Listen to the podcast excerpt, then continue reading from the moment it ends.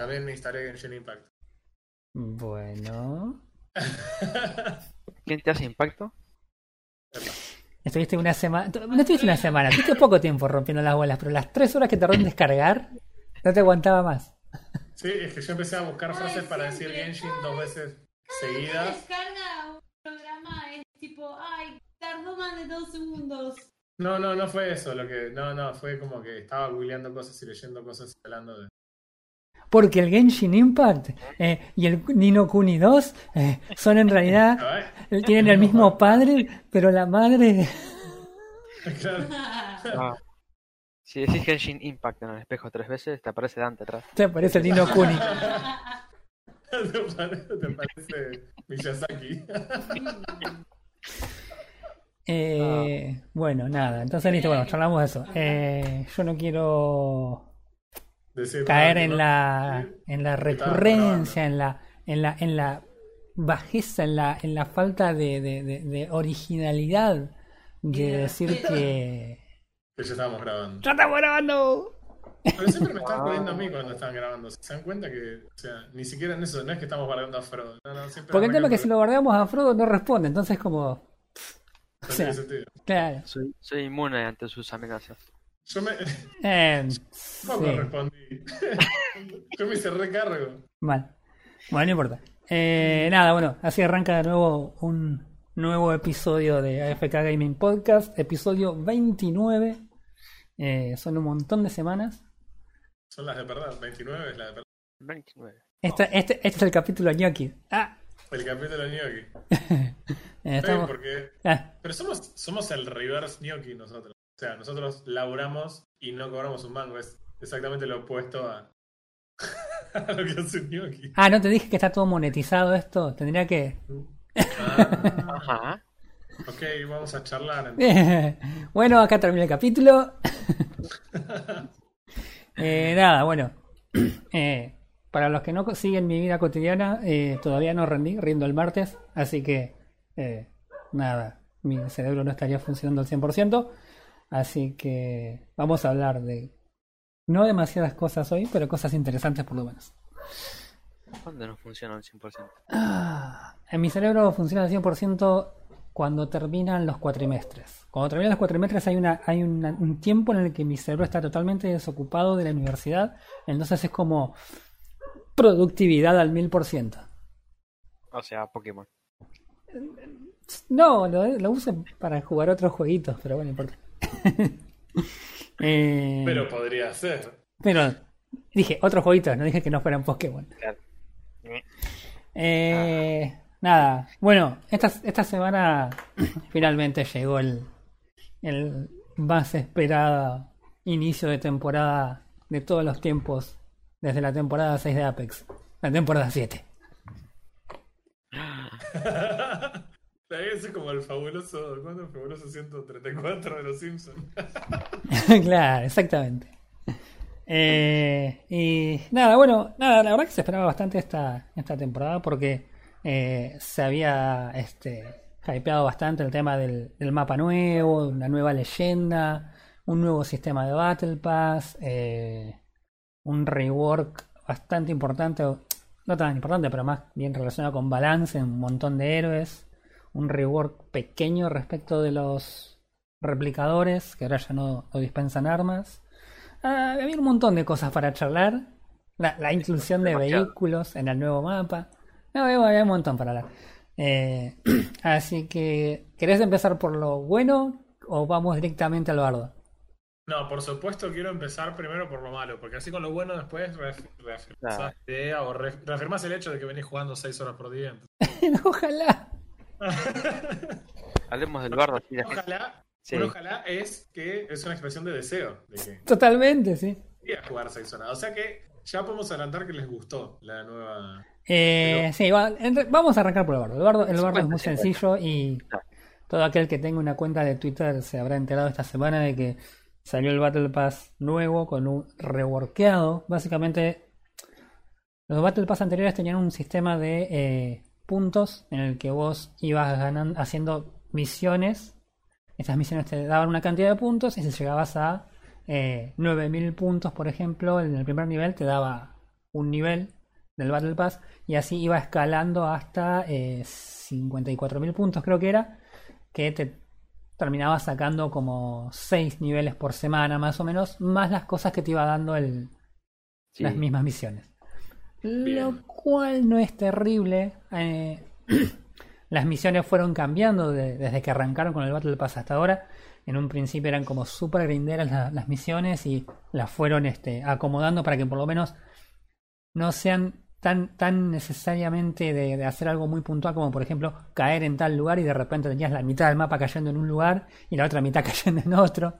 Este, entonces nada, eh, eh, fueron trabajando mucho las misiones hasta un punto en el, en el Season Pass pasado, en el Battle Pass pasado, que eran bastante razonables. En el Battle Pass pasado hubo una, alguna queja de que era como muy grindero y que tenías que meterle unas cuantas horas. Eh, yo lo terminé a 10 días del final, creo, de la temporada. Vos, primo, cuando lo... Eh, cinco, seis, sí. Sí, yo me acuerdo vos lo, terminaste un poquito después que yo. Sí, sí, sí. Mm.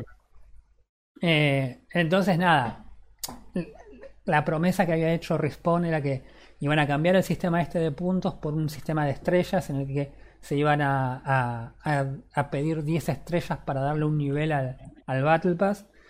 Eh, y supuestamente iban a tratar de hacer que el sistema sea como más. eh, que lo sientas como más, más válido, más este, worth para decir, ok, me gané una estrella y, y esto vale. Eh, y para hacer que por ahí los jugadores que juegan de forma más casual se sientan como más enganchados en el Battle Pass durante toda la temporada y no por ahí solamente con el auge del principio. Eh, Spoiler alert, Hola, sale mal. Objeción. Sí, Eh, sí, dijo que iba a cambiar, no que lo iba a hacer mejor. Es que, claro, eh, la verdad que el- el- la, la primera iteración es un absoluto desastre. Eh, Mm. Las misiones son un desastre. La, la- la reestructuración en cuanto a la cantidad de experiencia que vos obtenés respecto de la cantidad de niveles que, que- que te dan por esa experiencia, fácil se cuadriplicó. O sea que eh, con lo que vos antes hacías cuatro niveles, ahora sacás uno. Y en algunos casos incluso peor. Eh, la idea es básicamente que si vos juntás 10 estrellas te dan un nivel. ¿Sí? De Battle Pass. De Battle Pass, exactamente. Eh, la, la, la, la primer cosa que, te encontrabas cuando entrabas el primer día era que para obtener una estrella necesitabas 10.000 puntos de experiencias. ¿Sí? Acabamos de decir que en el sistema anterior 9.000 puntos de experiencia eran el primer nivel. Con el tiempo después se hacía un poco más largo, pero los primeros niveles eran eso. En esta versión 10.000 puntos de experiencia que te daban un nivel antes, ahora te daban un décimo de nivel. O sea, no tiene punto de comparación. Eh, alguien hizo la matemática de todo esto. eh, Mm. y vos para sacar los 6 niveles que te ofrecían en el Battle Pass anterior tenías que juntar 189.000 puntos de experiencia. ¿sí? Que era, es el, el- el- el escalamiento de eh, 9, 18, 27, hasta 54.000 puntos. Que era la- el último nivel que te daban. Vos juntabas 54, eh, 189.000 puntos de experiencia y sacabas los 6 niveles. Para sacar esa misma cantidad de niveles con el nuevo sistema, tenías que sumar 600.000 puntos de experiencia. O sea, tres veces, la, tres veces la, misma, la misma experiencia tenías que sacar. O sea, desastre. Eh, nada, bueno, obviamente la gente se empezó a quejar eh, y, y ese, a esa, ese mecanismo por lo menos lo cambiaron. Ahora, en vez de tener que sacar eh, 10.000 puntos, tenés que sacar 5.000. Lo cual sigue siendo una cagada, porque en definitiva seguís teniendo que sumar 300.000 puntos para sacar los mismos niveles que antes sacaba con Claro. menos de 200.000. Es, la verdad que es un, es un desastre. Eh, pero eso no es lo peor. Pero tenés que jugar al jueguito y es gratis. ¿De qué te quejas? Que, que echaste la boca vos, andás a jugar Pokémon. Claro. Eso no es lo peor. Resulta que los tipos decidieron, bueno, vamos a, cambiar un poco el, escalamiento que hay entre las, entre las eh, diarias y las semanales. Sacaron las misiones estas que podías hacer de hacer tal cantidad de semana, tal cantidad de diarias para obtener puntos en el, semanal y qué lo sacaron totalmente. Ahora tenés más misiones diarias, lo cual en principio es bueno. Eh, que cuando superas el principio te das cuenta lo malo que es cuando, por ejemplo, te piden que hagas 1200 de daño con pistolas en un día. O sea, no es que. O sea, yo normalmente hago daño 500, ponele un día, una partida más o menos razonable. 500 jugando con una Mastiff o con un Sniper, que son máquinas de, de- de acumular daño. Una pistola me puede llegar a tomar 4 días hacer 1200 de daño. O sea, no, no lo voy a poder hacer. El jugador promedio no lo hace. No lo hace. Eh, y así hay un montón. Había una misión diaria que era de, de 40 respawns de aliados, creo que era. Algo así. En un día. Sí, más o menos. De 30 creo que era. Pero 30. igual. En un día, man. Las semanales del, Battle Pass pasado ¿Qué eran de. pasamos? De- de de 8 cinco. revives. Claro. 8 revives diarios. O 5 creo que era algo así te pedía. Mm.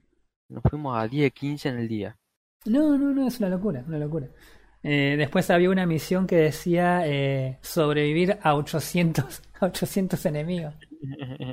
O sea, la, la- matemática es recontra simple. Vos pensalo así. En, en el juego entran 60 personas por partida. Si vos ganás, sobreviviste a 57 personas. Es decir, que si vos ganás 10 partidas seguidas, ¿eh? vos sobreviviste a aproximadamente a 600 personas.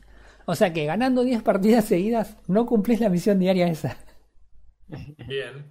O sea que la- el- es fácil, le- lo haces 15 veces, 20 veces y listo. Claro, ganás, ¿cuánto? 14 partidas y chao, listo, ni hablar. Pero ¿cuánto duran las partidas? Y una partida que te dura 20 minutos, olvídate. Eh, Mínimo 20 minutos. Así que no, la verdad que, la verdad que es un desastre. Bueno, entonces, nada, obviamente todo esto se armó un terrible bardo. Eh, más que nada en Reddit empezó toda la, la ola, que es por ahí donde más los desarrolladores también frecuentan. Entonces sabían que los desarrolladores iban a verlo al toque.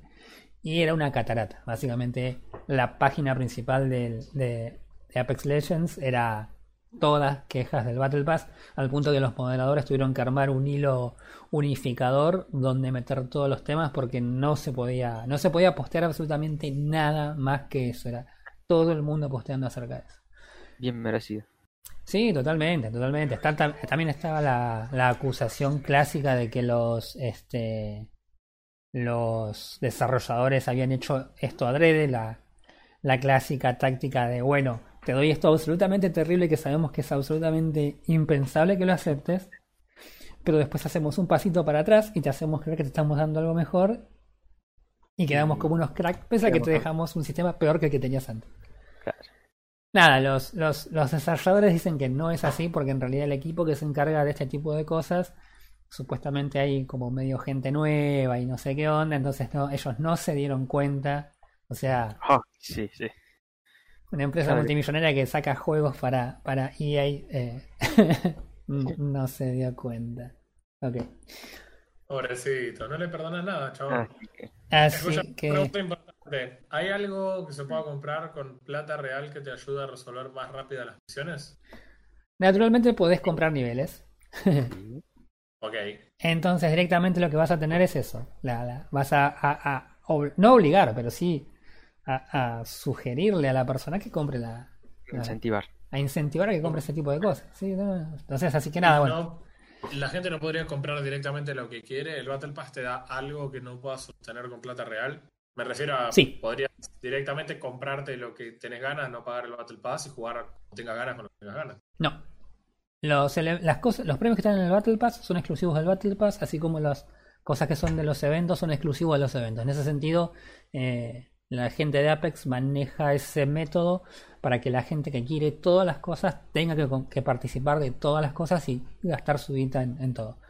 Eh, el Battle Pass en general siempre fue bastante generoso, tiene un montón de, de premios y las misiones por lo general hacen que vos cuando entras a jugar, además de simplemente jugar el juego porque es divertido, tengas esa extra de cumplir tal misión, de hacer tal cosa. Yo estoy hace tres días jugando Bangalore porque la gente se le ocurre, los- las misiones que se me dieron se les ocurrió que juegue Bangalore. Eh, pero nada, o sea, Mm. no podrías, si vos quisieras comprar las cosas, no podrías aparte.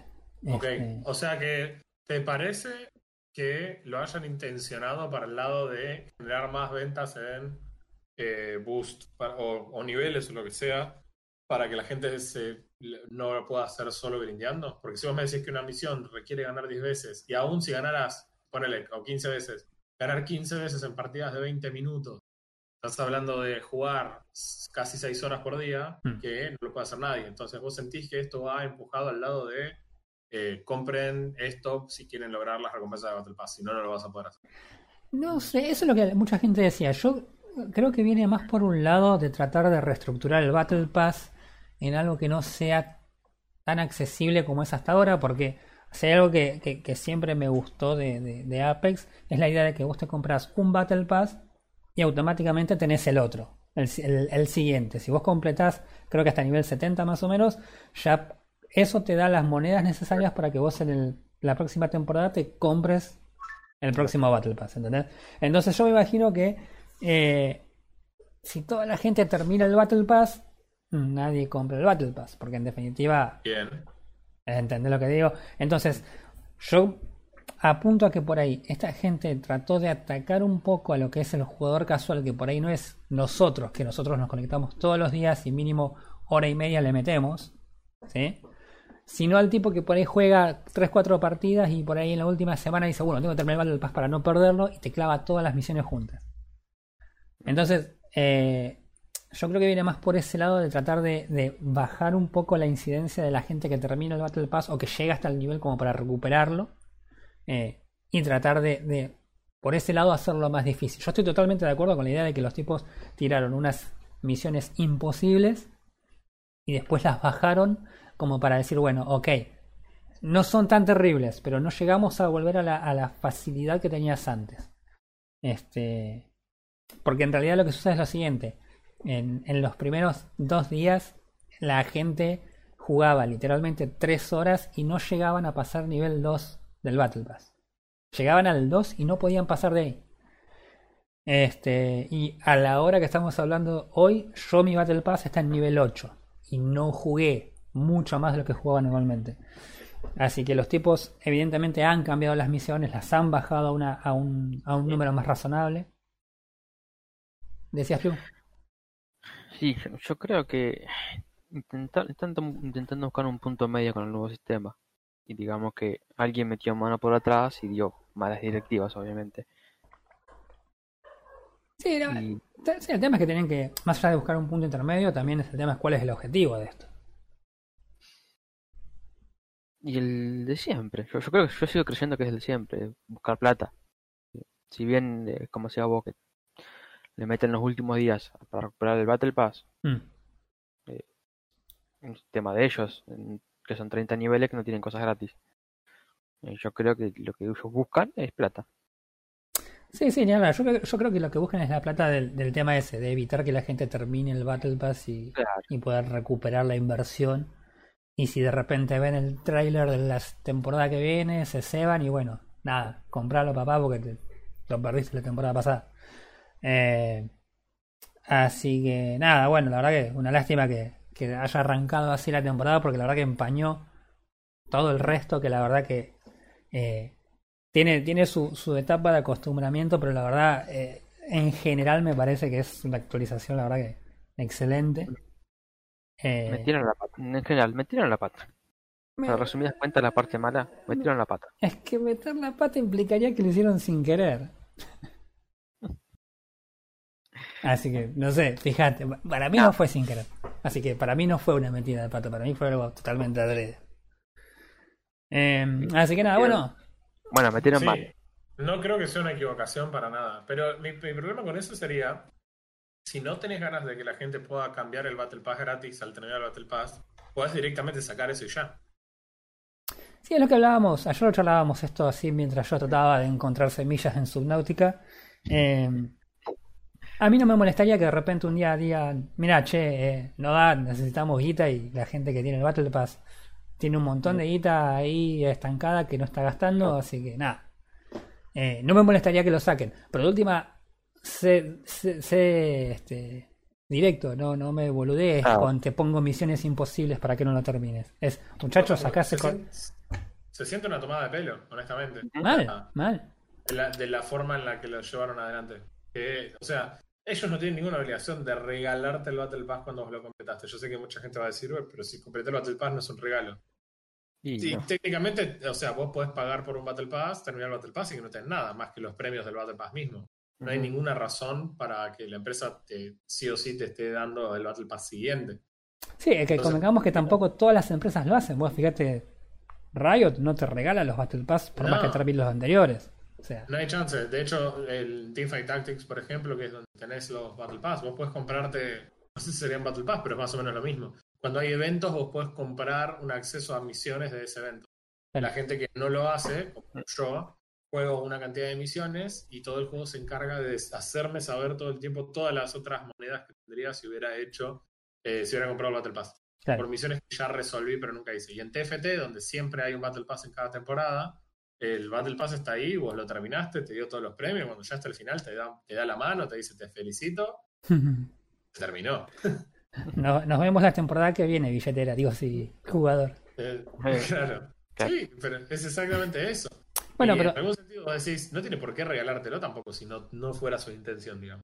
No, por eso te digo, si fuese en directo con el tema y, te, y, y fuera desde el vamos, che, mira, te lo compraste, jugalo, pero sabés que hasta acá llegás, listo, no tengo drama. Pero la idea esta de- de- del Battle Pass con las misiones interminables, para mí es una, una cosa, la verdad, terrible.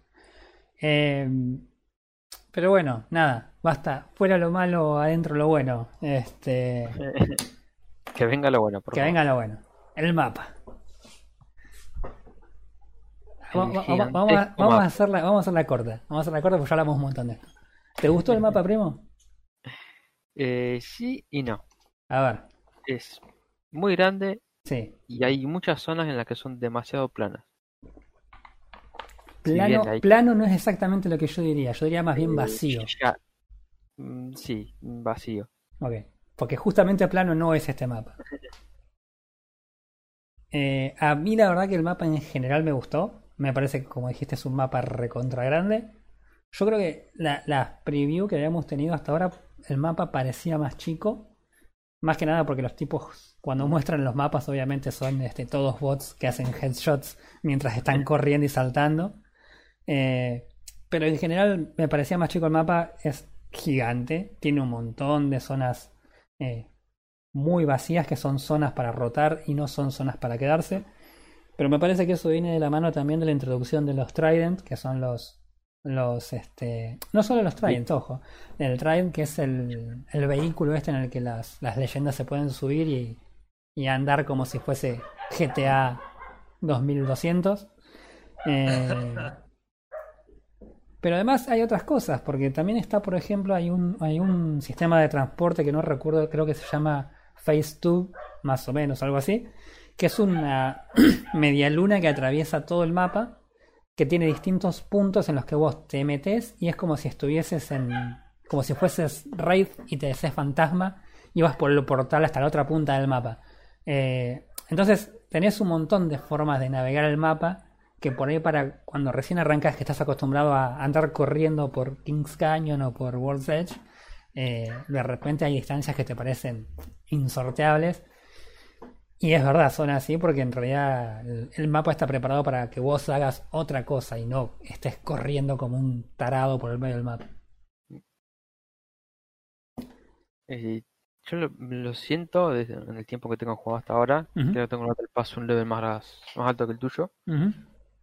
Em, cambió completamente la, la, la forma en la que te tenés que mover, Sí. como tenés que pelear las batallas. Ya no es mandarse cabeza porque hay cada lugar abierto, el, o el sistema de las- el sistema de edificios uno arriba del otro, eh, deja lugares muy abiertos. Entonces ya no te podés mandar a, a lo kamikaze a, a matar, a cambiarte el escudo por el enemigo enseguida para seguir peleando.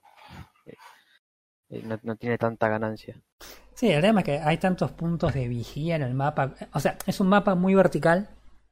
Es un mapa muy grande que tiene muchos espacios vacíos y los espacios que están ocupados son muy verticales. No son grandes espacios, pero son muy volumétricos, si sirve la palabra. Vos tenés no solo el nivel que ves, sino que por lo general tenés un- un- algunos niveles para arriba y algunos niveles para abajo. Entonces, el mapa se vuelve como recontra vertical y por ahí vos venís corriendo por el baldío como un campeón y tenés un tipo obviamente con un sniper que te la pone desde, lado. Si no te la puso ese, se la puso el que está en el otro lado porque tampoco lo viste porque también está escondido. Este, entonces eh, hay toda una, una cuestión respecto de, de- de cómo encontrar los enemigos y de cómo moverte porque casualmente el diseño del mapa apunta, apunta a que te muevas más rápido y menos por las zonas baldías, las zonas vacías. Eh, así que sí, sí, e- e- eso lleva un, una adaptación porque, por ejemplo, de acá dos semanas, cuando vuelvan a poner el otro mapa, vamos a volver a la, a la situación de andar corriendo por el mapa como siempre. Así que nada, es, es cuestión de aprenderlo, pero en general a mí el, mapa me gusta. Hay un montón, un montón de videos de gente cayendo al vacío. Yo no sé cuántas veces me caí ya. Eh, porque el- la, la idea del mapa es que el- es básicamente Bespin, la, la ciudad en las nubes. Eh, la, la ciudad está flotando en el aire, entonces hay un montón de lugares, un montón de parches donde lo único que hay para abajo es vacío. Y en los otros mapas, vos cuando caías a un pozo de lava o algo por el estilo, la lava te como que te hacía flotar y volvías al mapa. Acá no. Acá, A menos, a menos que te caigas en el vehículo motorizado, que lo vivimos en persona gracias a Don Roy, de nada. Eh, que el vehículo, como- no, no vi cómo terminó, pero sentí una explosión y salimos volando por, a lo- por los aires. Sí. Así que es- eso está bueno. Sí, no, no, la verdad que, la verdad que el, el- el ma- la- los parches esos vacíos son, son una cosa catastrófica, pero re divertida. ¿Te, Eh, pueden, te pueden revivir cuando caes en el vacío? sí, cuando caes en el vacío, tu, tu caja de cosas queda en el borde, borde de donde caíste. Me parece claro, en el borde que donde caíste o el más cercano si no lo encuentras. Claro. A menos que te mueras y tu y la caja caiga al vacío. Sí, sí, es poco probable, pero sí. Lo que tiene el juego es eso, que si bien vos, vos te caes como PJ, tu caja re- reaparece. Pero si vos te mueres arriba y tu caja se balancea y se cae al vacío, se cayó al vacío. Claro, hay algunas partes que por ahí se mueven que sí. Pero es poco probable igual, en general no, no pasa. Eh, En general vos te suicidas. Vos decís, "Me- me voy a morir. Ah, me tiro al vacío. claro. Y por lo general cuando te tiras al vacío mucho no te importa qué pasa con la caja, así que... Claro. Eh, nada, bueno, y después en general lo, lo que es armas, reworks, la verdad que nada, súper contento que está de nuevo el R99 en el piso. Eh, así que voy por la vida escupiendo plomo. Eh, nada, eso, tipo, chau Walt, fue un gusto conocerte. Lo, lo bueno también de este mapa gigantesco, que al Mm. ser gigantesco eh, se tienen, se tienen que generar más armas todavía. ah, es verdad, eso estábamos charlando también ayer. Y, y no se pueden repetir, obviamente no puede tener 3 R99 en un solo lugar. Claro. Sí, hay, hay como Cuando- mucha variedad, hay como mucho loot, mucha variedad. eh, más que nada porque nada, el mapa es gigante, entonces tenés que llenar el mapa con algo. Después, ¿qué más? Bueno, el tema de los replicadores, que ahora ya no, no, no podés comprar armas. Han, han sacado las armas y lo que han hecho es... eh, mantiene una temática el replicador, pero no ya no ya no hay el arma. Todas las armas siempre, siempre aparecen en el mapa. Así que nada, bien. Porque yo cuando quería jugar con 301 y no había 301, me enojaba y pateaba. Así que nada, bueno, nada, en general la verdad que, salvo por el tema del Battle Pass, que lo han, lo han ido corrigiendo, se ve sobre la marcha. Y esperemos más adelante lo, lo dejen en una situación un poco más saludable y no tan grindero. Pero nada, en general bien la, la temporada 7, una lástima que el Battle Pass, que era algo tan importante, lo haya este, opacado tanto cuando en general en lo que es gameplay, el juego en sí, la verdad que está en un punto muy muy bueno. Así que nada, bueno, eso, eso fue la, la semana de Apex. Seguramente conforme avancemos, no hablamos de algo re importante. Tenemos un club, Ah, es verdad, lo- la inclusión de clubes. tenemos los clubes. Que no pudimos ponerlo de nombre a FK, así que le pusimos LDT. Ahora somos la, somos la, la versión mexicana, la hoja del teclado. Lejos del teclado a todo gas. Pero lejos del teclado es en castellano, en Argentina. ¿Y cómo, y cómo sería en, en gallego? Eh, Alejado del teclado. Ale- alejado. en mexicano sería algo como bien pendejo lejos del teclado. Ay, Dios. Bueno, nada, listo. Eso fue el Apex, así que nada. Seguramente cuando salga algún evento o algo charlaremos de nuevo y, y repasaremos un poco a ver cómo quedó el tema del Battle Pass y demás, pero por ahora, por ahora lo dejamos allí. Testeando. Sí, sí, sí, vamos a seguir jugando a ver qué onda. Tienen Ah, pocas horas jugadas. ¿Cuánto le metieron? ¿40 horas? Y martes, hoy es domingo, aproximadamente 3 horas por día. Más Como o menos. 19 horas más o menos. 16, por ahí. Nada todavía. Un día, un día completé una misión que dice, que es diaria, que es sobrevivir, no, jugar durante 75 minutos. Yo cuando dije 75 minutos es una banda. Son como 3 horas, no, como 3 horas, son como 2 horas, digo. No, no son tantas, una hora y... Ah, no, no es tanto. y naturalmente la completé. La Ah. la- en realidad la completaste al toque. eh, si saltaba Roy, la- eh, si saltaba Frodo, lo hacías en una partida. En- sí, más o menos. bueno. Eh, eh, Frodo, alias saltar en la otra punta de donde salta todo el mundo y correr todo el día como si fuera el Señor de los Anillos a través de Nueva Zelanda. Es literalmente Frodo, boludo. sí, sí, sí. Es que de hecho, de hecho, los que te pusieron Frodo en primer lugar fueron unos adelantados. Ya, ya sabían, se lo veían medio. Así que nada, ¿cuándo vas a jugar Apex con nosotros de nuevo, papá enojado? Eh, quizás cuando termine, cuando terminen los exámenes de mi amada esposa y se libere un poco el, el acceso a la PC. Por ahora, A ver no. si te, a ver si te prestan su PC. A ver si me presta la PC, sí. Eh, definitivamente, a ver si. Eh, no, no, la verdad es que no, no estoy entrando demasiado y eh, tampoco, o sea, realmente también cuando entro quiero aprovechar a probar cosas que después podemos charlar en el podcast. Entonces, como que tengo un poco dividido ahí Claro. las cosas. Pero tengo instalado Rock Company, tampoco es que lo estamos jugando porque arrancó Apex y me dejaron de lado, pobrecito. Hmm. Y si bien no es que vaya a hablar de, de eso en el podcast, pero sí probamos Sector Edge semana pasada, Sector. No. No, Ya, Bon, probamos el Y- sexto Edge. Y es, es raro. raro. O sea, hay cosas que me gustaron y cosas que no. Y debo decir que es la primera vez en un shooter en el que en todas las partidas termino mejor que cualquiera de ustedes dos. De hecho, en algunas partidas más que ustedes dos combinados, lo cual ya habla de lo raro que es el juego. Pero sí, no es. No sé, yo no sabría quién recomendarle esto. Eh, Definitivamente anda en un tostador. Aunque sea el mínimo de gráficos, anda perfecto. Vos sabés que después que lo jugamos al 10 y no lo jugamos nunca más, yo lo seguí jugando un par de días después. Mm. Y es muy raro ese juego, chabón. Es- yo lo jugué un poco más eh, al juego ese. Quería ver si solamente había tenido mucha suerte o si, Sí. eh, si era un juego en el que me sentía más cómodo que en otros. Y hay algo raro con. que a mí me parece que es rara la velocidad de- del personaje. no me quiero enroscar demasiado, lo estuve pensando un montón. Y es raro la velocidad a la que te desplazas por el mapa en general. Siempre te encuentra una persona de frente. O sea, vos vas a cualquier lado, vos mirás un pasillo. Imagínense esa situación: tenés un pasillo, vos mirás al costado, no hay nadie. Empezás a cruzar y tenés una persona pegada a un centímetro que te dispara 400 tiros por segundo. Sí. Eh, y, y siempre pasa eso. Y vos también te encontrás a gente en la misma situación. Vos corres y te encontrás un tipo que cruzó y parecía que no había visto a nadie. No sé qué es lo que está raro, pero es, es raro. Vos, vos sabés lo que, lo que yo me encontré haciendo que fue como, esto es re útil. Eh, varias veces tomaban unos puntos y era re complicado de entrar porque los tipos obviamente tenían todo, todo medio armado.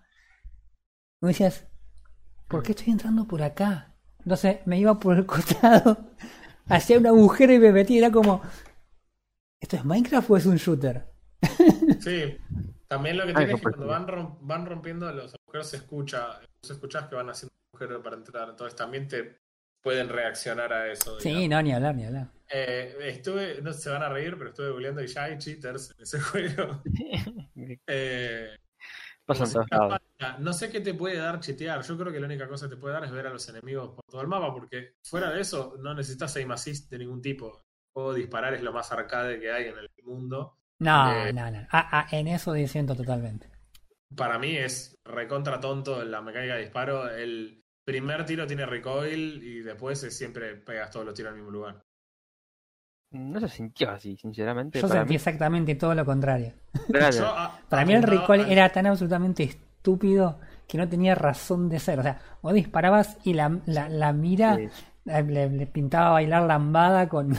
con como, Yo, yo jugué todas las partidas con SMG y el primer tiro pega donde está, está la mira, el segundo pega más arriba, pero después todos empiezan a pegar en el mismo lugar. Entonces vas corriendo mirándote los pies y cuando ves que hay alguien adelante, mantenés apretado el botón y la gente se muere. Por eso hay cosas que están medio raras. Pero bueno, suficiente de Sector Edge. Ya hablamos más de Sector Edge que el tiempo que le dedicamos a jugarlo. Es probable, sí, mal. Mirá, lo, que no vale lo la raro que es el juego, mirá lo raro que es el juego, sí. Que tiene velocidades distintas para apuntar el- con el arma desde la cadera, desde la vista y desde sniper. Sí, Podés, podés configurarle eh, por separado. Vos decís, lo, lo cual me Guay. parece excelente. ¿eh? Pero la mayoría de los juegos Sí. tienen esa separación, chabón. Sí, La- hay muchos que no, dista- no diferencian la sensibilidad entre el disparo de, con mira de un arma versus el disparar con una mira telescópica. Muchos juegos eso lo tienen incorporado en una. Claro. Eh, O sea, que vos tenés el disparo desde la cadera, digamos, que es mentira, porque ya no. O sea, hay que pasar del counter 1.0, donde la K-47 la llevaban a la cadera. En general, van en el hombro las armas. Pero podés disparar sin que el tipo acerque la, el ojo a la mirilla o sin usar la mira telescópica. Sí, Pero- yo te digo la verdad, yo por ejemplo, juegos como el, eh, hay juegos extremos como el Overwatch que te permiten eh, modificar no solo la, el- el- la velocidad individual de cada tipo de arma, sino la, la, la mira, la cosa, o sea, tienes un montón de opciones y vos podés poner sensibilidad distinta cuando apuntás eh, de cadera y cuando apuntás con la mira. Eh, hay otros juegos por ahí que no tanto, pero no, es nada, para mí por lo menos no es nada raro, qué sé yo. Sí, pero eh, es, qué sé yo. Hay muchas cosas medio raras. Esos juegos de construcción en, en- en realidad suelen tener el problema de que las construcciones no terminen siendo tan útiles y parecen un asset totalmente desperdiciado. O sea, Sí. creo que si no fuera porque está Fortnite en el que realmente encontraron la forma de, de hacerlos útiles, cosa que totalmente me- a mí me saca totalmente de inversión y me parece horrendo, pero Sí. es una cuestión personal. Pero entiendo que los chabones realmente hacen cosas útiles con las construcciones. mm, En este juego es como, ok, si tienes ganas de construir, yo te hice el feature. Ojo, Sí, ojo, yo me, yo me encontré haciendo escaleras. Hacía escaleras por el costado y me y subía al techo a, a bajar a los a los Frodos camperos. bueno, qué sé yo. No sé, no me parece tan. Yo, eh, algo que ya jugué antes y que esta semana tuve la oportunidad de verlo como espectador en primera persona y- hacerme recordar las cosas. Y además el hecho de que yo no había jugado este update en particular, no es un update nuevo tampoco, pero que tiene la particularidad de ser un juego desarrollado por un argentino. Eh, el juego del que yo tenía ganas de llamar es de Forager. Ajá. Y la verdad que Forager está muy bueno y es tan estúpidamente adictivo que si vos estás trabajando de tu casa en cuarentena o si estás estudiando y tenés finales ahora, no juegues Forager, ni pruebes Forager, no intentes, no te acerques a Forager ni lo porque eh, hay una descripción perfecta de este juego que es la siguiente. Te dan, eh, el juego se ve 16 bits, pero hiper fluido, no como esos juegos de 16 bits que se mueven con 16 bits, sino una cosa súper fluida, se desliza por el mapa como una babosa.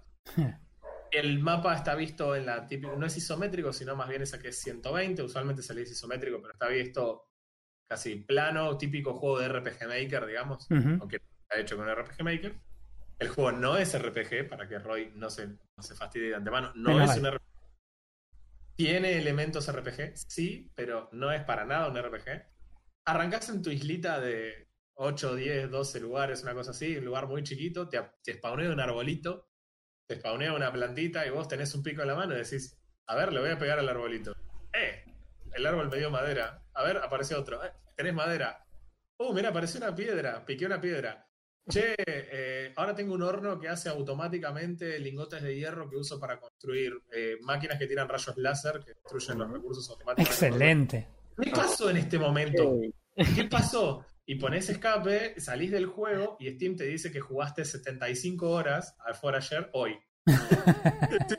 Eh, lo mirás y, y resulta que tenés barba de hace tres días y que no dormiste el último tiempo y que se te pudrió la comida en la heladera. Es, esa es la mejor descripción de Forager. Es tan eh, copada la curva en la que vas mejorando en el juego que lo poco que hay que grindear jamás se siente pesado. Jamás, ni una sola vez se siente pesado.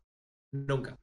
Y es un juego que de los que hay muchos similares, o sea, sacar recursos, construir maquinitas para procesar los recursos, para hacer mejores maquinitas para procesar los recursos, en donde Forager tiene menos complejidad en absolutamente todas las tareas. Hmm. O sea, Yo, no tengo, yo ningún- tengo una pregunta recontra Sí. básica. ¿Cuál es el objetivo Sí. del juego? Eh, no sé cuál es el objetivo del juego. Ah. No sé si es relevante el objetivo. O sea, tiene muchas cosas de muchos tipos de juegos mezclados en una cosa. Es un sándwich de eh, sandbox, de RPG, de Metroidvania, de un montón de cosas. Lo Hmm. único que tiene Metroidvania, de todas maneras, es que Elita Starter, si bien se puede expandir construyendo bloques de tierra, pueden poner en el piso, los puedes craftear y los puedes poner en la tierra, Claro. es algo relativamente tardío en el juego. El juego quiere que progreses al principio comprando otras islas que están alrededor. Pensadas de manera que eh, las islas van creciendo en costo a medida que se van alejando y demás. No solo eso, sino que vas desbloqueando islas que pertenecen a distintos biomas. Lo que además significa que para poder obtener distintos recursos tenés que sí o sí tener distintos biomas, etcétera, etcétera. O sea, el juego te va empujando Hmm. sin decir absolutamente nada a todo lo que tenés que hacer en el siguiente paso. Y lo hace de una forma magistral, porque nunca te tiene que frenar del juego para decirte, mirá, ahora tenés que ir acá y comprar una isla. No lo hace nunca, no necesita. O sea, vos vas, vas dándote cuenta. Claro. vas dándote cuenta. Eh, tiene cosas, eh, el- elementos RPG como eh, que vos, por ejemplo, podés eh, construir, eh, sacar tus eh, habilidades. O sea que tu personaje es afectado por habilidades, tanto activas como pasivas. Eh, tenés, además de la parte RPG por los skills, tenés además la cuestión de, ok, ir comprando islas en distintos órdenes puede ir logrando distintos resultados. Hmm. En general es bastante poco común eso porque tendrías que ahorrar demasiadas monedas para poder comprarte una isla más cara. El juego instintivamente te dice, ok, ni bien tengas la plata para comprar una isla, compra una isla. ¿Por qué? Porque las monedas, si bien se pueden hacer, la mecánica normal para hacer monedas en el juego es hacer bancos y los bancos producen monedas de forma pasiva. No tenés que hacer nada, solo pones el banco ahí y eso te da monedas. Entonces, no es que en ningún momento decís, no, tengo que grindear para conseguir monedas para comprar una isla. No, vos estás haciendo otra cosa. El banco te da monedas vas comprando la isla. Pero tiene un montón de mecánicas, el juego pavas, de cosas que te va agregando, o de hints a otros juegos, o de... Sí, te, te iba a decir que suena como que tiene una ensalada de mecánicas Exacto, que, es... que son como, ok, agarraron la licuadora, ¿viste? El, el ejemplo de, de Overwatch y, y Counter en, sí, en Angry Show. Valorant. Bueno, más o menos lo mismo, pero el chabón estaba, no sé, en la parte de atrás de EA y dijo, bueno, me llevo esto, me llevo esto, me llevo esto que estaba acá en la basura. acá tienen un juego, chicos. El juego no es para nada complicado en ningún momento. En ningún momento es complicado. Eh, podés morirte eventualmente porque naturalmente hay enemigos que te vienen a atacar, eh, pero los métodos de combate son absolutamente simples. O sea, la espada tiene un solo, una sola forma de golpear, que es el clic, y puedes spamearlo todo lo que quieras. Y el, tienes un arquito en algún momento más tarde, puedes hacer un arco. Pero no hay ninguna cosa compleja. Lo que hay es muchos recursos, hay muchos enemigos, eh, el juego se juega como rápido. ¿Viste que Minecraft es lento? Sí. Cómo decirlo. No es aburrido, es lento. Es ir de un lugar al otro lleva tiempo, obtener los recursos lleva tiempo, lograr una pequeña automatización del proceso lleva tiempo. Acá todo es instantáneo. Vos construís un horno y si querés puedes decirle que automáticamente empieza a cocinar cosas. Hmm. Al principio del juego vos eh, rompes una, un mineral y lo tenés que recolectar. Conforme vas avanzando tenés habilidades para que directamente los recursos vayan a tu inventario. Es más, más adelante tu inventario se llena y se llena muy rápido y van a odiar y quizás sea una de las pocas cosas que a mí me molesta. Al principio del juego el manejo del inventario es terrible y no puedes dejar recursos en ningún lado hasta que no desbloqueas las bóvedas y las bóvedas las desbloqueas relativamente tarde o tenés que gastar un montón de skills en ir para el lado de desbloquear la bóveda. Que por Mm. supuesto en tu primera jugada tampoco sabes que te va a resultar útil. Claro. Para mejorar el inventario vas mejorando tu mochila. Y todas las herramientas tienen el típico sistema de tiers. Ahora des- descubriste este material, bueno, hacete todas las herramientas de este material. Y hasta que desbloqueas la isla que te da el material siguiente, puedes hacer todas las herramientas del siguiente. Claro. Y las herramientas no tienen durabilidad, y no te preocupas por eso. Y tampoco te la reemplaza o la perdés o nada. Vos haces el nuevo pico y el pico reemplaza tu pico anterior y pum. Así que es, Ahí. es bastante simplificado el juego. Sí, Increíblemente adictivo. O sea, tiene muchas mecánicas, ninguna mecánica es demasiado compleja. Tiene muchos enemigos, ningún enemigo es difícil de vencer. Mm. Tiene dungeons, tiene algunas pequeñas quests ocultas en las que no te da demasiadas pistas y las tenés que sacar, como una especie de challenge, Mm, pero simples, ¿entendés? Por darles un ejemplo que no es spoiler, porque los otros son sería medio spoiler, pero tomemos un ejemplo. En un lugar hay una isla que tiene una forma como si fuera un círculo, una letra O, digamos. Mm. En el medio hay agua y hay un arco iris. Y si prestas atención a lo largo del lugar, además de haber árboles y flores y demás, hay hongos de colores. Entonces, lo primero que probás es, ok, voy a romper los hongos en el orden de los colores del arco iris. Y ¡pum! te hace aparecer un cofre. Ja. Así hay un montón de challenge eh, en el que te va dando ítems. Otra cosa muy interesante que tiene el juego es que lo- hay muchos ítems que son increíblemente útiles y otros ítems que son increíblemente inútiles. Por Hmm. ejemplo, eh, Ellie tenía la, una especie de cruz, eh, que es literalmente sí, es como una cruz hecha de oro que flota alrededor tuyo, y lo que hace es hacerle daño a los, a los esqueletos, a los no muertos, a los demonios. Ahora, el daño que le hace es prácticamente nulo. Es totalmente útil. Puede tocarte eso al principio, puede ser el primero que saques con un challenge, porque el orden en el que te los da es random. La- Ajá. los ítems no son random. Hay una cantidad de ítems que vos no puedes craftear, que sí o sí obtenés de los challenges que vos puedes hacer, pero no puedes elegir el orden. No es que este challenge te va a dar este, este premio. Hay otros que son increíblemente útiles, pero zarpadamente útiles. Por ejemplo, una de las mejores formas de obtener comida a lo largo del juego es comer el pescado cocido. Porque vos pones unas trampas en el agua y eso te da peces. Y eventualmente en vez de darte peces también te puede dar arena y te puede dar eh, algas. La, la arena es súper recontra remil útil. en esto. Ja. Entonces, ¿qué pasa? Es Con- una de las mejores contraste con Minecraft. Totalmente. Eh, lo que pasa es que vos pones la trampa de pesca y la tenés que ir a sacar. ¿entendés? Tenés que acercarte, caminar hasta el lugar, apretar la letra E sobre el, eh, la caña, para, sobre la, perdón, la trampa para poder sacar lo que pescó. Hay un ítem que te lo da y es se te cosechan automáticamente las trampas de pesca. Te toca esa al principio y es la Sos bomba. Dios. Directamente en el inventario tenés pescado. Eh, entonces, es- eso está muy bueno. Y el juego avanza hasta el momento en el que vos tenés algo que se llama Mining Rods, son lo que uno se está esperando. Si alguno jugó Red Alert 2 o alguna vez vio Red Ah. Alert 2, sí. se Sí. parecen a las, a las torres de Tesla que podían hacer los del eje.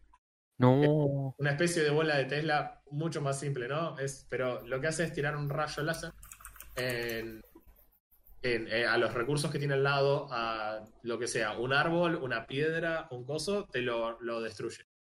Entonces vos no tenés que estar minando en todos lados. Vas poniendo esas torres y esas van lentamente rompiendo las cosas. Mm. Cuando las rompen, obviamente viajan automáticamente a tu inventario. Y si tenés bóvedas y un ítem está en una bóveda, directamente viaja a la bóveda. Eso está muy bueno. Es Ok. práctico.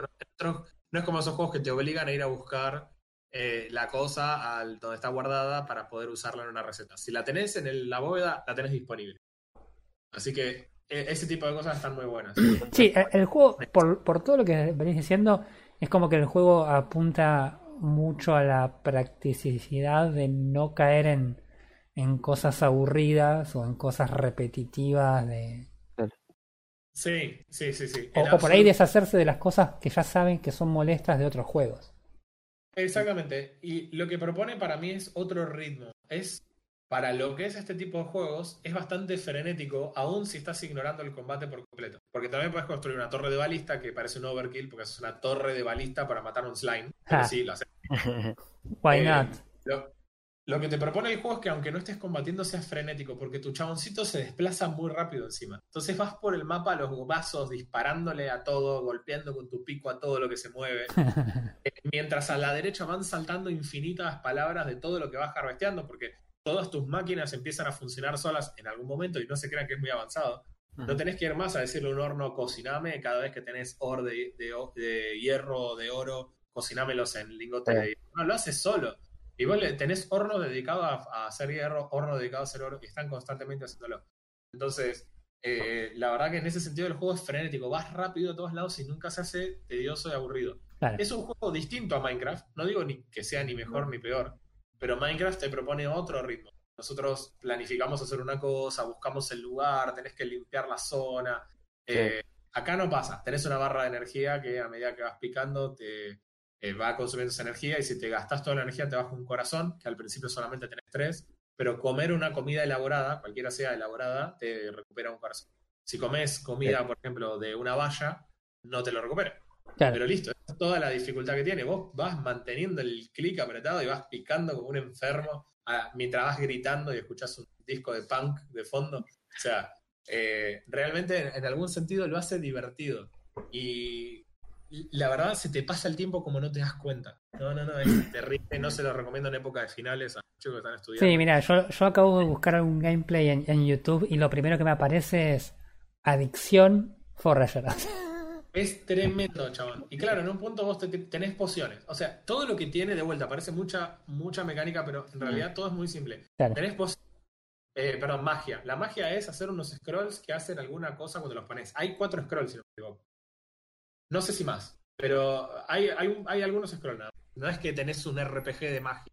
No es que, Claro. ah, listo, que fuiste por la rama de magia y tu gameplay va a ser magia. No, vas a hacer todo. Vas a tener drones, porque puedes fabricar drones que vuelan al lado tuyo y van apretando las cosas para que no las tengas que apretar vos. Ok.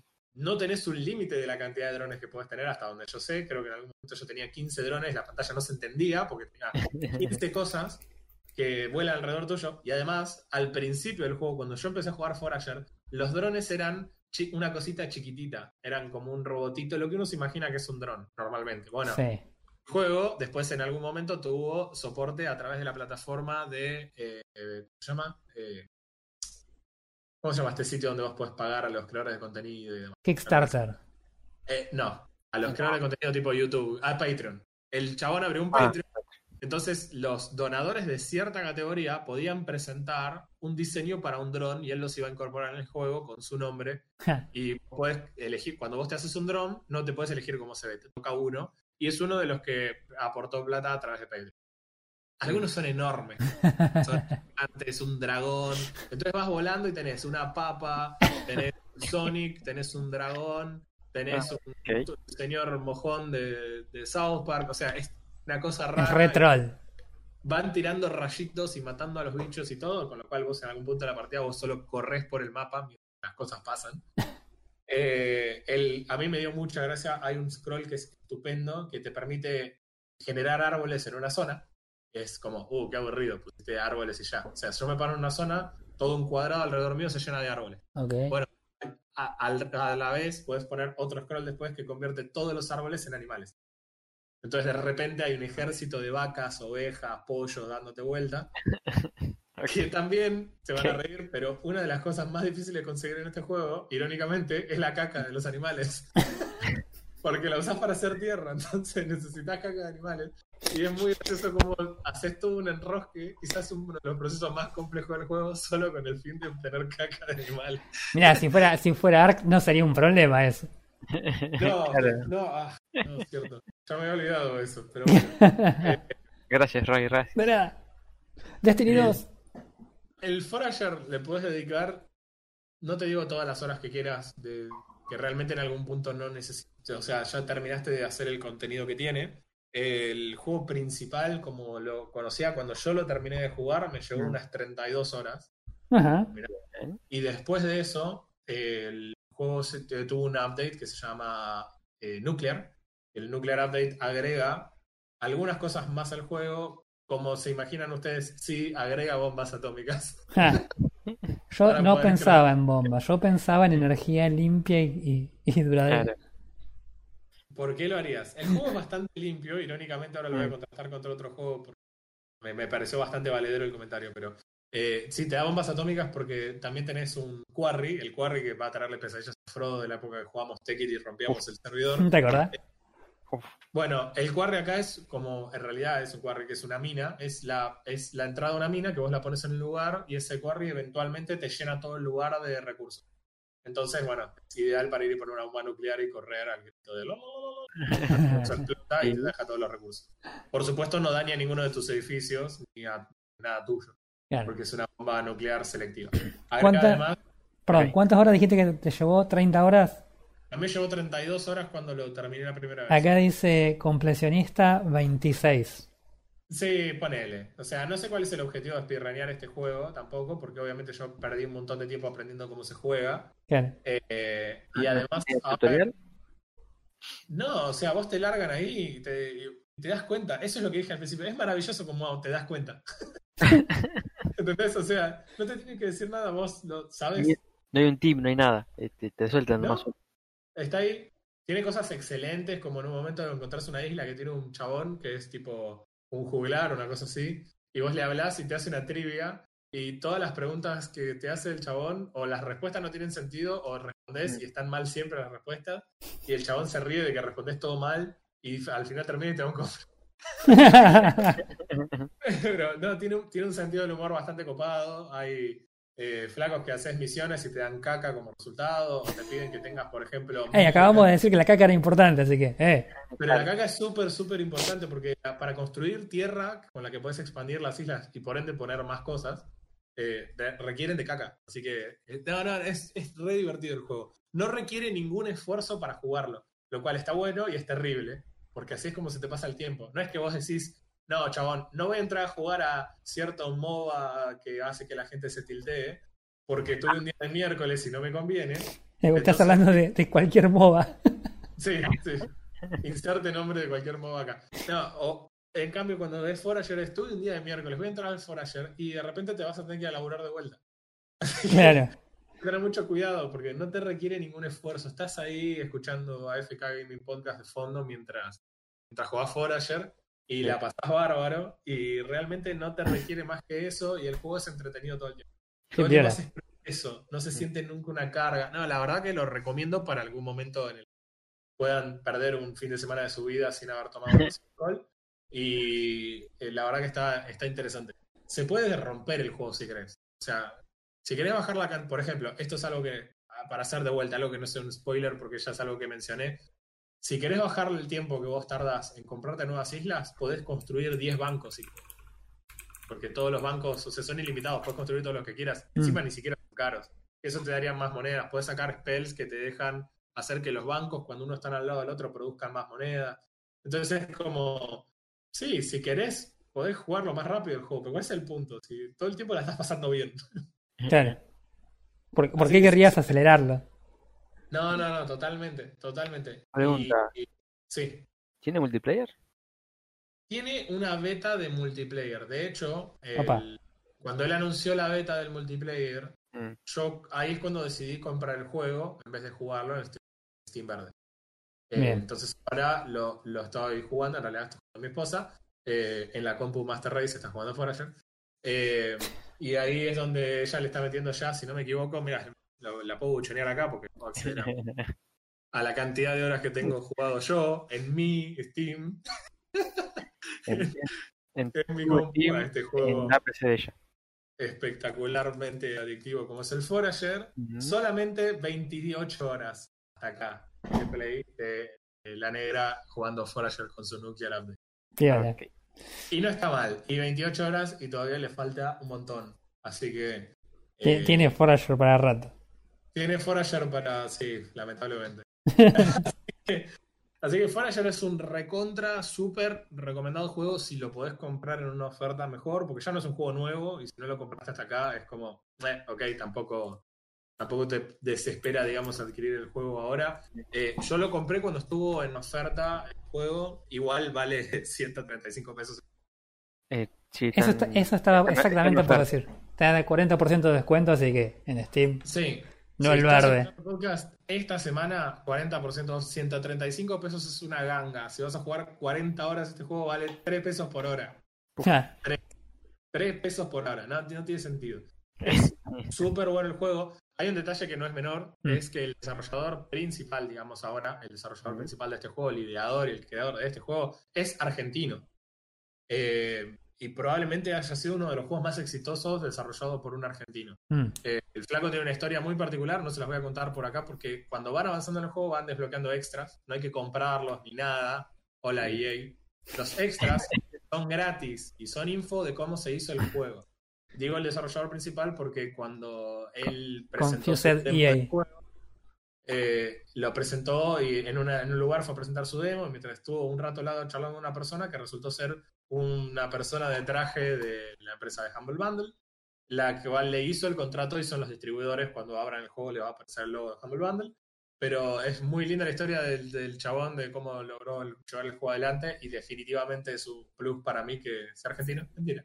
Me encanta, pero no, no es ningún plus. no es ningún concepto. Eh, el juego está buenísimo, vayan y cómprenlo. Eh, la verdad que es- lo recontra recomiendo. Pero súper recomiendo, es muy divertido. Te recontra relaja de un día de estrés. O cuando no le pegaste a nadie en Apex. O cuando el Pron se te cae abajo en la arena en el Subnautica. Ahí Basta. podés relajar un poquito con Forage. Bien. Genial. Vos sabés que estaba mirando lo- unos videitos ahora en, en YouTube y la verdad que el juego se ve como re, re fluido. Pero más allá de eso, eh, se ve como... Ahora que, ahora que lo veo, se ve frenético, como vos decías. Es como que el chaboncito está todo el tiempo corriendo, todo el tiempo haciendo cosas, todo el tiempo. Pero no estás pirraneando, ese es el juego normal. No, no, por eso te digo, por eso te digo. Ahora veo por qué lo decías. O sea, evidentemente. Sí, no, la verdad que se, se ve re interesante.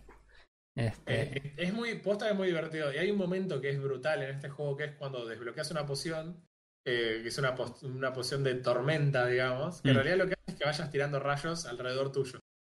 Y vas tirando rayos, esto sí eléctrico, ya no láser como lo que tienen los drones o las torres. y también rompen las piedras, los recursos, y también dañan a los enemigos. Entonces es más todavía enfermo, vas tirando rayos.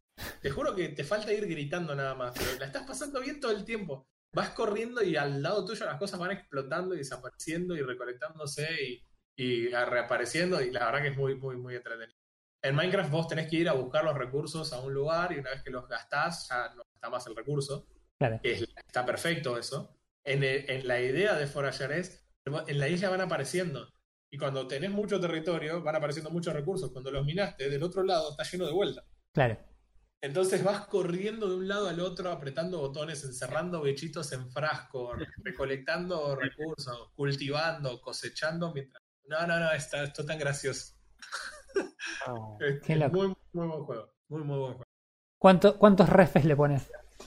Y el- esto era una escala 7, ¿no? Así que esto Era- para mí Sí. 6 de 7 tranquilamente. Bien ahí. Definitivamente.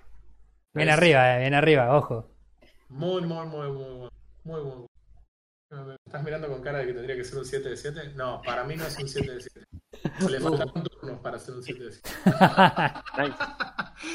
Le- No, es un recontra buen juego. eh, Mm. no es 7 de 7 porque existen juegos como Empires. Si no, sería probablemente. Es un excelente juego. Tendría el badass de, de Angry Joe. A mí me- realmente me gustó mucho el juego y me, me sirve en lo particular, y acá ya es una opinión propia que por ahí no aplica a otras personas, pero me sirve mucho este juego en esos días que estás quemado y realmente querés sentarte en la compu y dispersarte un poco. Bueno, es ideal. No tenés que usar el cerebro para absolutamente nada. Ah, Nada. O sea, no hay nada más difícil que apretar un botón. ¿entendés? O sea, es súper sencillo todo. Mira. bien, bien. La verdad que bien. Interesante, sí. Y obviamente cuando haya multiplayer lo vamos a jugar. Eh, Eh, Eso te estaba por decir, si en serio está el chabón este, planeando un, un multiplayer, eh, suena, suena a lo- lo terreno para cagadas.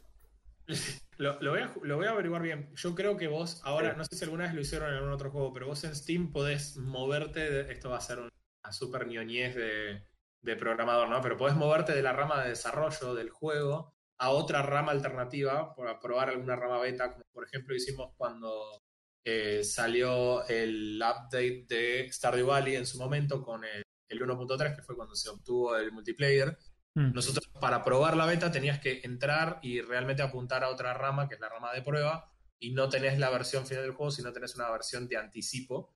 Me imagino que ahora se puede hacer algo similar con el Forager porque hace un montón que está anunciado el multiplayer como de prueba. Así que quizás en una rama de prueba ya se pueda jugar. Claro, habría que, habría que investigar por ahí en Steam a ver qué están ofreciendo ellos como acceso previo. Me, Ah, me acceso de prueba. preocupa, me preocupa a nivel contenido lo que puede significar que haya mucha gente jugando en simultáneo. Porque si eh, el mapa está perfecto para el tamaño de, del, digamos, para la velocidad de recolección, aún con los elementos más avanzados y con la velocidad de tu personaje.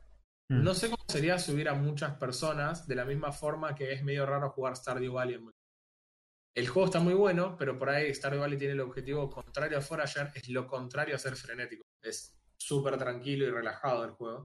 Y en ese sentido me preocupa que sobre todo en la isla inicial no haya mucho para hacer. cuando, Claro. Cuando vos arranques probablemente, che, hay un árbol y nosotros a las piñas por ver quién es el que pica primero el árbol. Eh, a la, la gente de Minecraft va a vomitar cuando se dé cuenta que tenés que picar los árboles y no Sí, sí, sí, sí, está, eso ya la vi, no te Ah. Eh, así que al principio te va a costar, se va a sentir como cuando una persona se sube en auto automático por primera vez, con caja automática. Tenés que no tocar la palanca de cambios y la dan arcada. Bueno, eh, la, la verdad es que en ese sentido no- me imagino que lo que quizás lo está reteniendo a la hora de, de largar el multiplayer sea agregar contenido o cambiar un poco la curva, ¿viste? Porque capaz que es simplemente eso.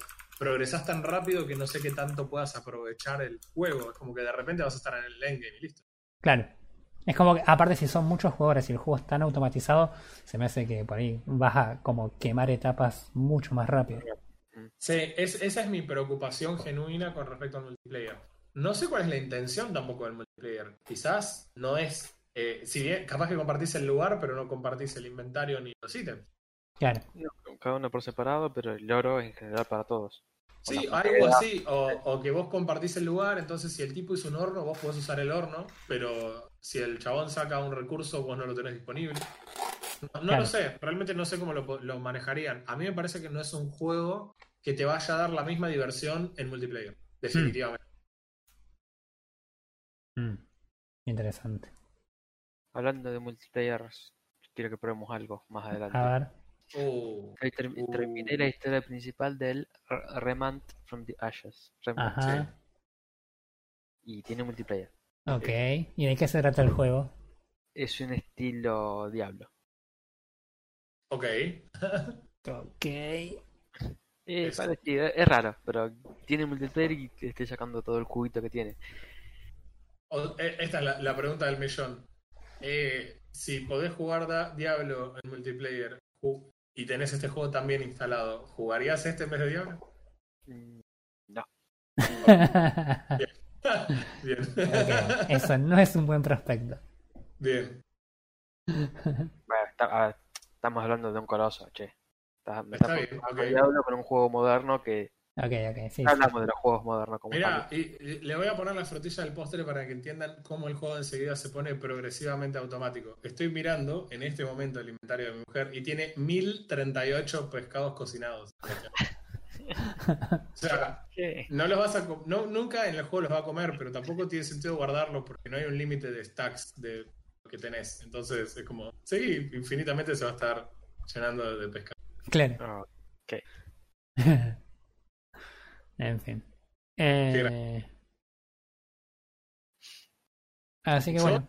No sé Tranquila. si tenían algo no más. estuve, no, no estuve jugando con nada más. Sí, me resultó interesante. En la semana leí una nota eh, de Rock Paper Shotgun porque hicieron una entrevista con el presidente de 2K, de la distribuidora de juegos. Sí. Como Borderlands 3, por ejemplo, GTA V, o sea, jueguitos. Sí. Y el chabón dijo, y escucha esto, sentate en la silla, dijo que para él los juegos eran demasiado baratos en comparación a las horas que los jugadores juegan. Que no dijeron algo muy parecido hace dos meses y trataron, estaban tratando de empujar el, el precio release de los AAA a 70 dólares. Es, de hecho, de hecho, en realidad me parece que la cuestión va más por el lado de la Next Gen, que ahora podemos ya empezar a, decir- a decirle a la Play. No, todavía no. Pero prontamente vamos a estar diciéndole a la Play 5 y a la Xbox X, creo. eh, las current gen, digamos. Sí. Y, y en las consolas ya hay juegos de 70 dólares. Ya el estándar de este, un AAA o un juego exclusivo o de fabricante, digamos, ya vale 70 dólares. O sea que la idea es empujarlo más. Y yo creo que la queja de los chabones es, pará, la gente paga 25 dólares por el GTA V y hay gente que ya jugó 8.000 horas. al- Sí. O sea, tiene 7 años el juego. ¿Cuánto lo querés comprar? ¿Querés cobrarlo 70 dólares? Ya va a salir el 6 y vos vas a se- seguir queriendo ver. Sí, sí, sí, sí, sí. Eh, a mí me pareció bastante bizarro. eh, segundo, que él- el, el presidente este tomó como ejemplo Borderlands 3. A mí, en lo personal, Borderlands 3 me parece un juego malo, directamente. Malo. O sea, no, no está. No, no está a la altura ni siquiera de los de la saga, que no es mi saga favorita, pero por lo menos con la historia de Handsome Jack y demás nos hemos divertido. Mm. Pero, chabón, el Borderlands 3 es malo y, si, y lo cobran 60 dólares hoy. Y GTA V vale 25 dólares sal- habiendo salido hace 7 años. Claro. Y salía 60 dólares cuando salió. El Claro. problema al final del día es siempre el mismo para mí. Si los chabones ponen el precio del GTA 6 a 80 dólares, la gente lo va a comprar. Sí. Sí, el, el tema, ¿sabes cuál es? Yo creo que por ahí estamos en una época medio complicada en la que las empresas están volviéndose más conscientes de hasta dónde pueden llegar a escurrir a los jugadores. Eh, A mí me parece que son más conscientes de que somos unos salames y no Por hacemos eso. lo que tenemos que hacer. Porque la verdad es, yo no tengo ningún problema. El precio del juego se lo pones vos. Ahora, si vos me pones el GTA 6 80 dólares, aunque sea el GTA 6, yo no te lo compro. Claro. ¿Entendés? Y, que, y realmente si todos dijeran, eh, o, o sea, no, no lo compramos, lo van a bajar el precio porque lo van a querer vender. Si no se sí, sí, sí, sí. Sí, sí, Pero bueno, no tenemos la capacidad de agruparnos para hacer absolutamente nada. Es difícil que logremos alguna diferencia al respecto. A mí me parece que mientras haya precios regionales, si hay lugares en donde es más razonable pagar 60 dólares por un juego, está perfecto. Pero si vos en Argentina querés cobrarme 60 dólares al juego, me parece una locura. Sí, no, sí. Demasiado. No, no tengo nada que agregar al respecto, o sea. Eh, pero sí, sí, no, yo creo que tiene que ver más con eso que con, con una necesidad de la, de la industria, porque me parece que la industria no ha parado de crecer y no. Mm. No, no, no me parece que estén en, en situación de decir, che, necesito cobrarte este juego 10 dólares más porque tengo que darle de comer a mis, a mis programadores. Eh, Pero porque es, no. es estúpido porque encima es el es 2K que es un publicante encima del juego. Sí, sí, una distribuidora va. ¿Entendés? Los distribuyen, no los... los- Ni siquiera, ni siquiera lo desarrollan. Claro, no, lo- no te lo desarrollan, ellos te lo hacen llegar a tu compu y, y se están quejando del valor de los precios, cuando ellos básicamente están sacando un porcentaje, están sacando una tajada del juego sin haberlo hecho. sin haber participado siquiera del- de, nada del proceso.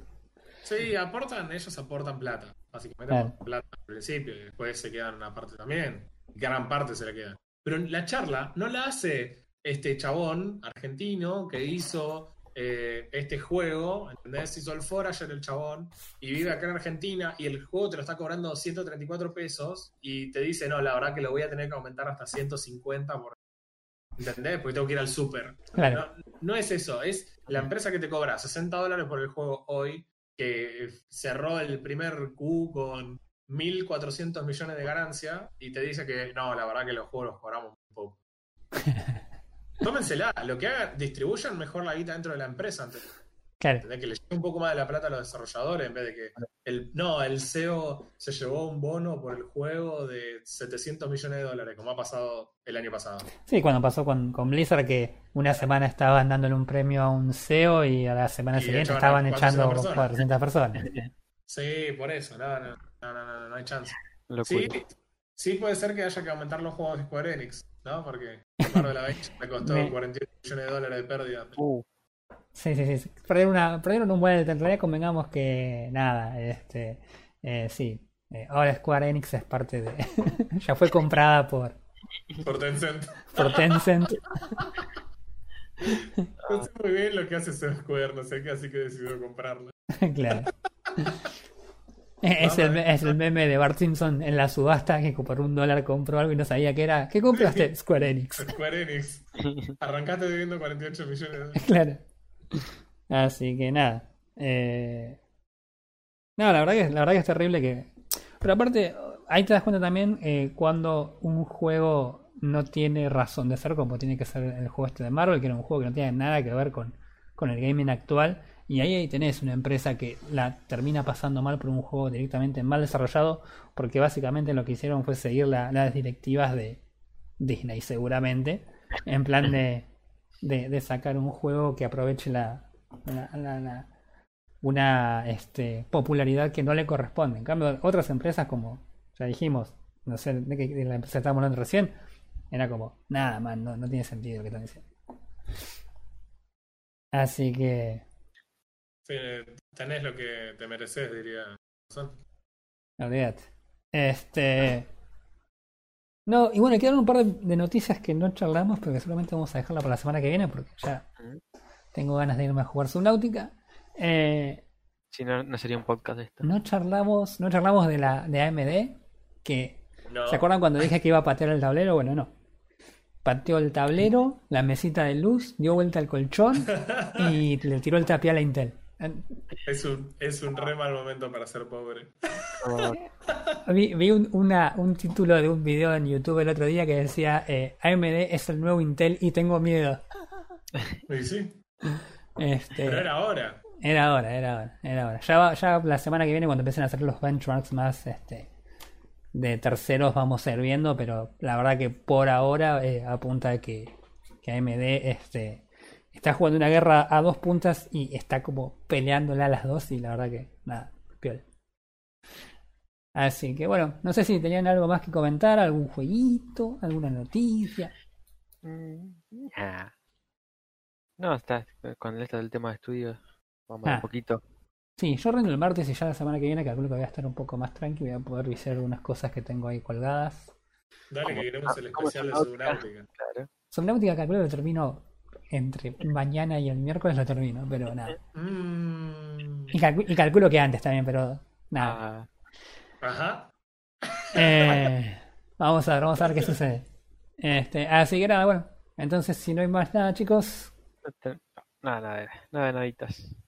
listo. Entonces, nada, súmense al grupo de Facebook y nos estamos viendo la semana que viene. Dale, nos vemos. Chao, chao. Adiós.